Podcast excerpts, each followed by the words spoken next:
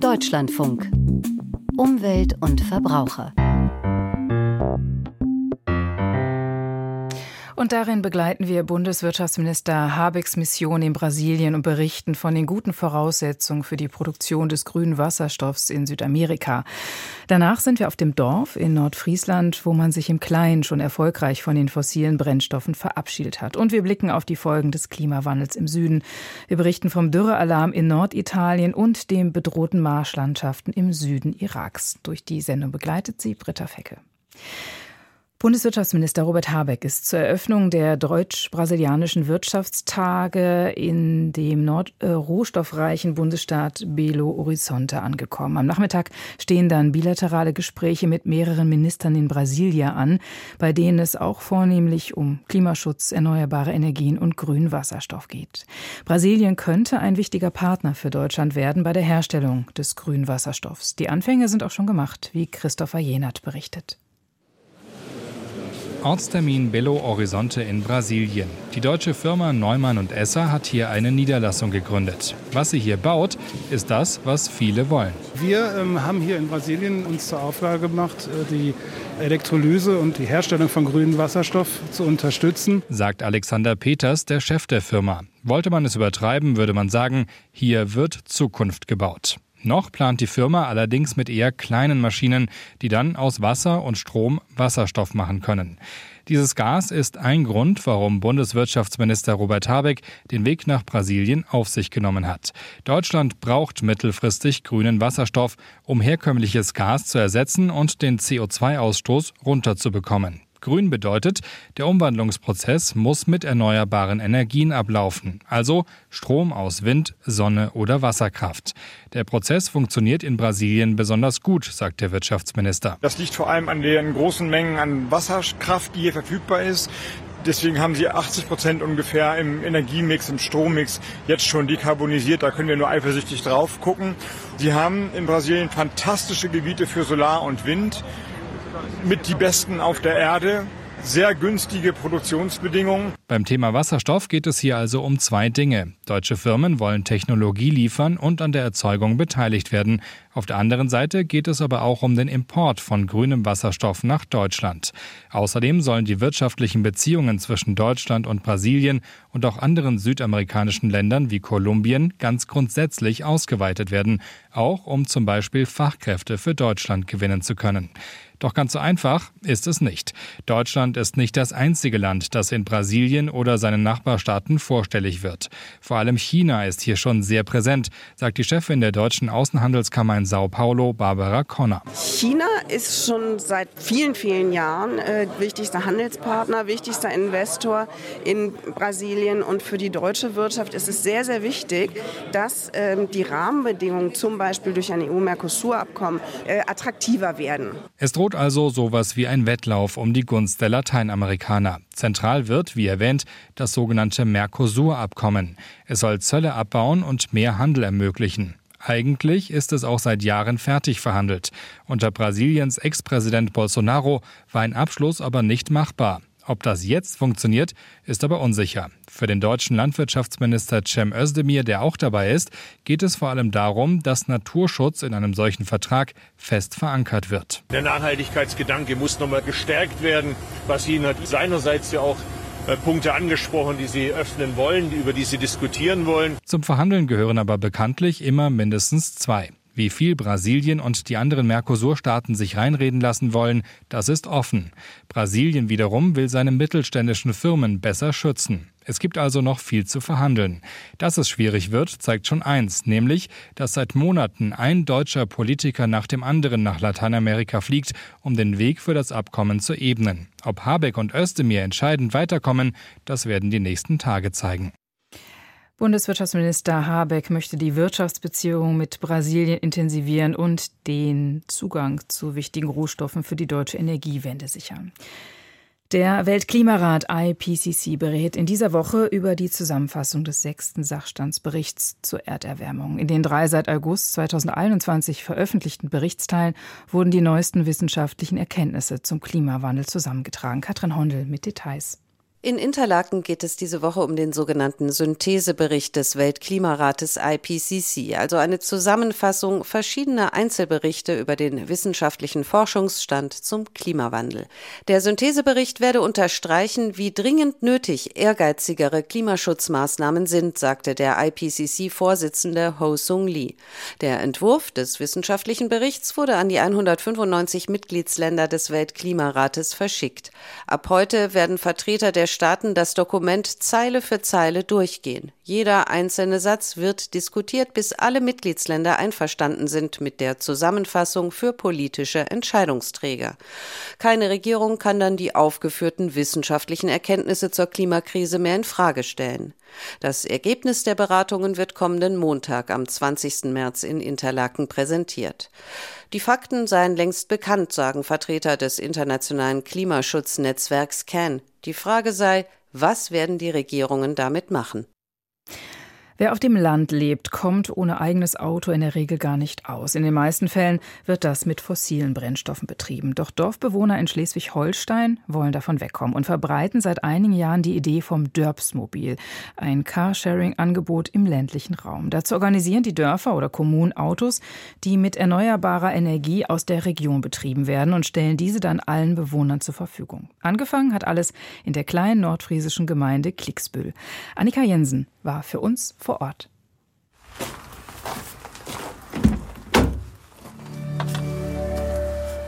Werner Schweizer steigt an einem kalten, verregneten Tag ins Dörpsmobil ein, dem Carsharing-Auto im Dorf Klicksbüll. Dörp wie Dorf im Norddeutschen. So, brauchen Sie ein Brötchen oder sowas zum Frühstück? Nee, ich habe ein paar Stunden geschmiert.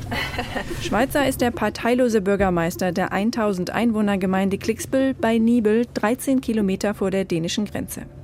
2016 entwickelte er gemeinsam mit einigen anderen Klicksbüllern das Dörpsmobil. Ein Angebot, das sehr schnell in ganz Schleswig-Holstein für Aufmerksamkeit sorgte. Mittlerweile gibt es im ganzen Land 30 weitere Dörpsmobile. Die Idee ist, ein Carsharing-Angebot im ländlichen Raum zu schaffen. Genutzt wird ein kleines E-Auto, das mit erneuerbarer Energie aus der Region angetrieben wird.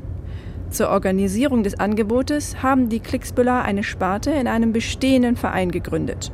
Aktuell gibt es 40 Mitglieder. 15 etwa sind aktive Nutzer des Jobsmobils. Alles wird ehrenamtlich gestemmt. Den Strom zum Laden gibt es, wie für alle E-Autofahrer in Klicksbüll, kostenlos aus den elf Ladesäulen im Dorf. Klicksbüll hat ja die höchste Ladesäulendichte pro Kopf im Bundesvergleich und das seit 2016.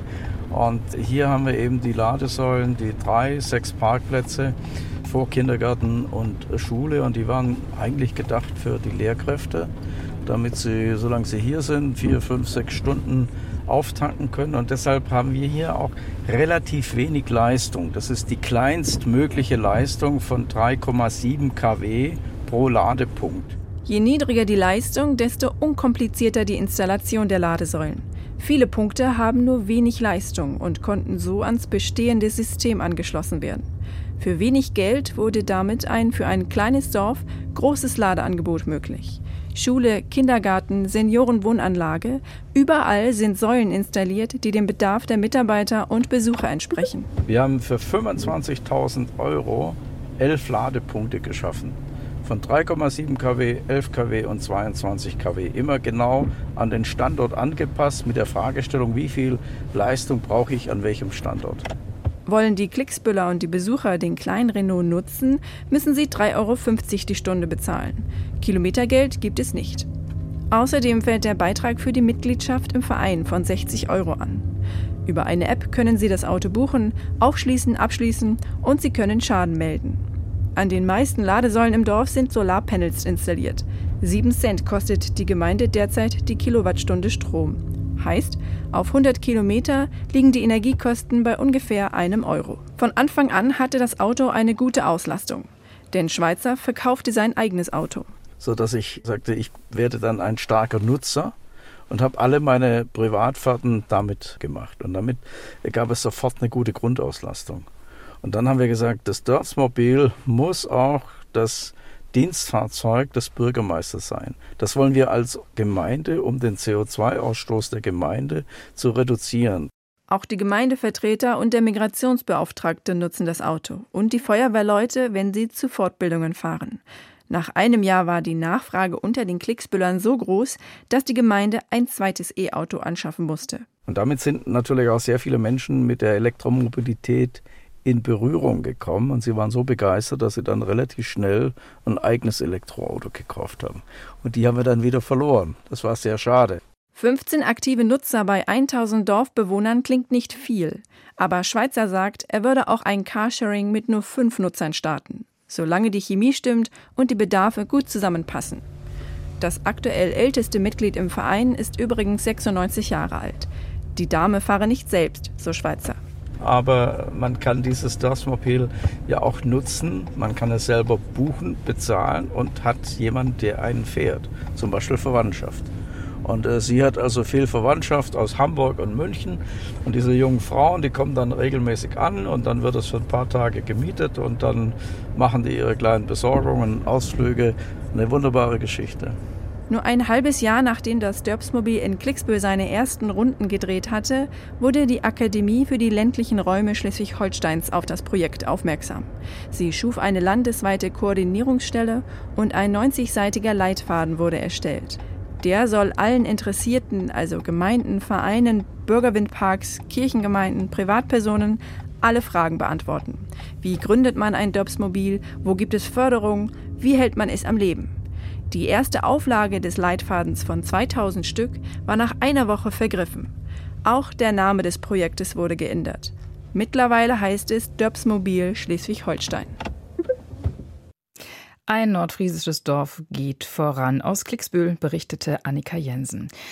Und nun eine Meldung, eine positive Meldung von der Deutschen Bahn, die ich Ihnen nicht vorenthalten will. Die Bahn will noch in diesem Jahr auf das umstrittene Pestizid Glyphosat verzichten. Als Alternative gegen den Bewuchs im Gleis setze das Unternehmen, wie Sie selber sagen, auf ein nachhaltiges Vegetationsmanagement. Dazu zählen die digitale Vegetation Vegetationskontrolle, der Einsatz mechanisch-manueller Verfahren, also Unkrautrupfen, sowie die Nutzung umweltschonender Pelargonsäure.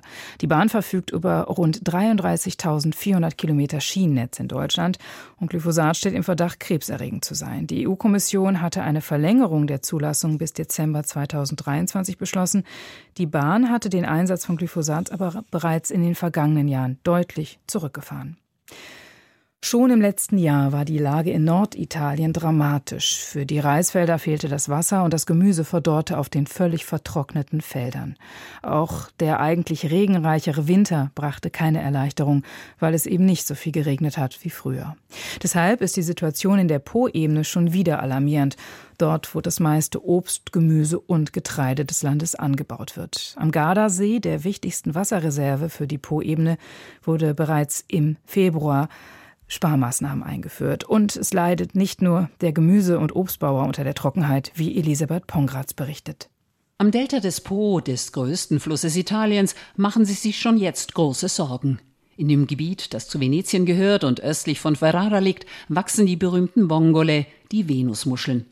Die geringen Niederschläge wirken sich negativ auf die Muscheln aus, so der Fischer Paolo Bergantin. Wegen der Trockenheit fließt das Meerwasser flussaufwärts. Deshalb werden hier die Lagunen salziger und es gibt weniger Nahrung im Wasser. So wachsen die Muscheln nicht, wie sie sollten. Lange Zeit herrschte in dem Delta ein sensibles Gleichgewicht aus salzigem Meerwasser und dem Süßwasser des Flusses. Doch der Po trocknet aus und die Adria dringt immer weiter vor. Im vergangenen Jahr machte dieser sogenannte Salzkeil über 30 Kilometer aus, ein Rekordwert. Die Erträge sanken, so Luigino Marchesini vom örtlichen Fischerkonsortium.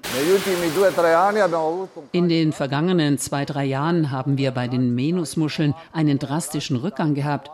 Früher waren es rund 90.000 Tonnen pro Jahr. Jetzt sind es etwa 50.000 bis 55.000 Tonnen. Auch der Anbau von Reis ist gefährdet, ebenso von Obst, Gemüse, Getreide. Die meiste Produktion des Landes gibt es in der Po-Ebene, doch in diesem Winter hat es 60 Prozent weniger geregnet als üblich. Weiter nördlich, in den Alpen, hat es etwa um die Hälfte weniger geschneit als sonst. Deshalb konnten sich auch nicht die Wasserspeicher füllen. Am Gardasee, der wichtigsten Wasserreserve des Landes, sind so früh wie nie zuvor Maßnahmen zum Wassersparen veranlasst worden. Der Abfluss in den Fluss Mincho wurde auf das gesetzliche Minimum gedrosselt. Die Zufuhr für einige Kanäle ist zurückgefahren worden. So soll das Wasser für den Sommer aufgespart werden. Für den Tourismus am See, für die Fischerei, für die künstliche Bewässerung. An anderen Seen, wie dem Lago Maggiore oder dem Comersee, sind die Pegelstände ebenso gefährlich niedrig. Ettore Brandini, der Präsident des Landwirtschaftsverbandes Goldiretti, fordert ein Eingreifen. Es besteht ein großer Bedarf an kurzfristigen Maßnahmen, aber vor allem an der notwendigen Infrastruktur, die in der Lage ist, Regenwasser aufzufangen, um von 11 Prozent heute auf mindestens 50 Prozent zu kommen. Die italienische Regierung hat bereits beschlossen, einen Sonderkommissar einzusetzen. Daneben wird an einem Notfallplan gearbeitet, mit dem Rom und die Regionen die Dürrekrise meistern wollen. Auch eine Kampagne soll es geben, um die Menschen im Land für das Thema Wasserknappheit zu sensibilisieren. Nach Ansicht von Andrea Munutolo von der Umweltschutzorganisation Legambiente muss der Wasserverbrauch sofort eingeschränkt werden. In diesen kommenden Monaten müssen wir drastisch eingreifen und das Wasser rationieren, sowohl im privaten Bereich als auch in der Landwirtschaft, wo im Mai und im Juni ja noch viel mehr gebraucht wird. Langfristig müsse es eine nationale Wasserstrategie geben, die zum Ziel hat, das Grundwasser anzureichern. Die Umweltschützer fordern, dass die kreislauforientierte Wasserwirtschaft gefördert wird. Auch das Wasserleitungsnetz muss in Italien saniert werden.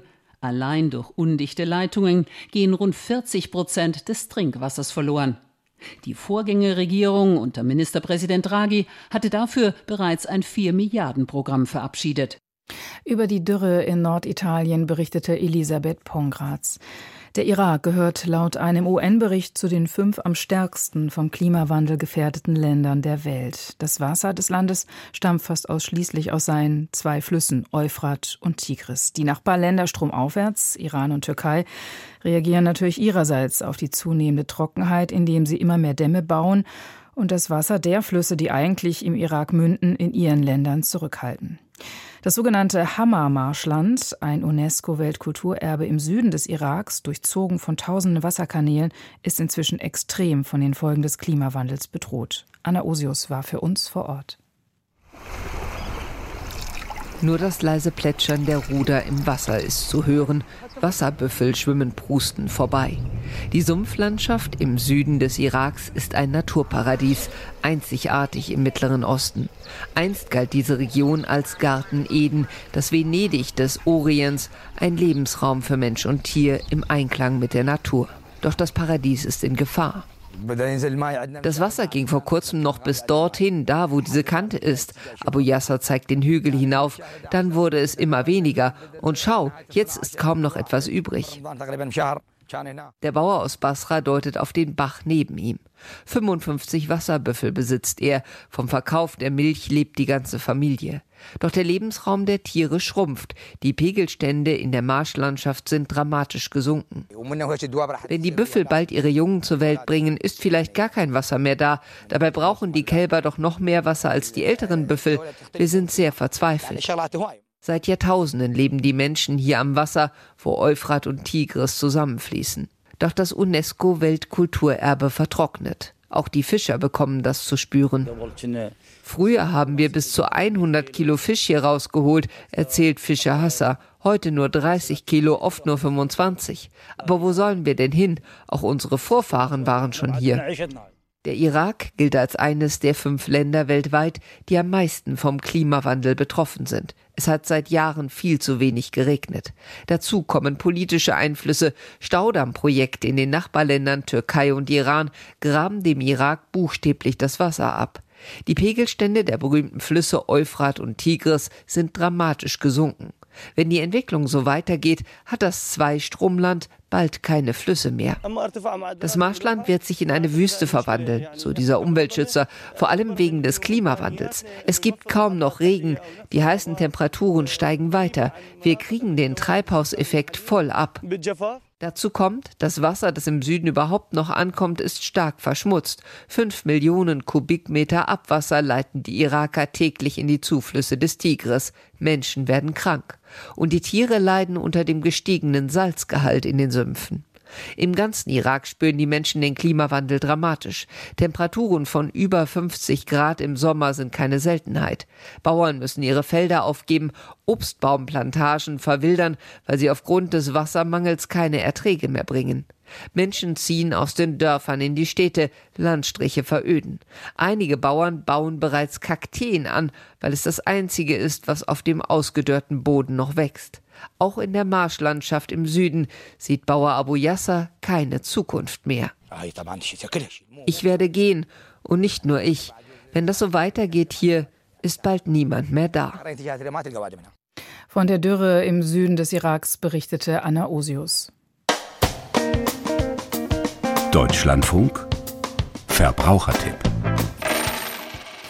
mit den Backöfen mit Pyrolysefunktion geht das Versprechen einher, dass sie sich von selbst reinigen. Vorbei die Zeiten also, in denen eingebrannte Essensreste nach der Zubereitung anstrengend per Hand entfernt werden mussten. Die Stiftung Warentest hat Backöfen mit eben dieser Funktion untersucht und Dieter Nürnberger kennt die Ergebnisse. Einbau-Backöfen mit Pyrolysefunktion sind relativ teuer. In dieser Untersuchung kostete der teuerste Backofen immerhin über 1000 Euro. Der Begriff Pyrolyse stammt aus dem Altgriechischen und umschreibt eine thermochemische Spaltung von organischen Verbindungen. Kein neuartiges Verfahren, es wird beispielsweise bei der Herstellung von Holzkohle angewandt. Im Backofen soll auf diese Art und Weise die Reinigung optimiert werden und die Hersteller werben damit teils recht offensiv, sagt Martin Gemmel von der Stiftung Warentest. Wir haben in der Werbung zum Teil Anbieter, die sagen, man braucht gar nicht mehr reinigen, beziehungsweise die Öfen reinigen sich komplett von selbst. In den Anleitungen hingegen steht dann allerdings, dass man doch Vorarbeit leisten muss, sprich grobe Reste entfernen oder eben zum Beispiel noch auswischen, bevor die eigentliche Reinigung beginnen kann. In der Untersuchung zeigte sich, dass das Pyrolyseverfahren kein Selbstläufer ist. Sie funktioniert nur einigermaßen verlässlich, wenn vorgereinigt wird. Kein Modell erhielt beim Prüfpunkt Reinigung eine gute Bewertung.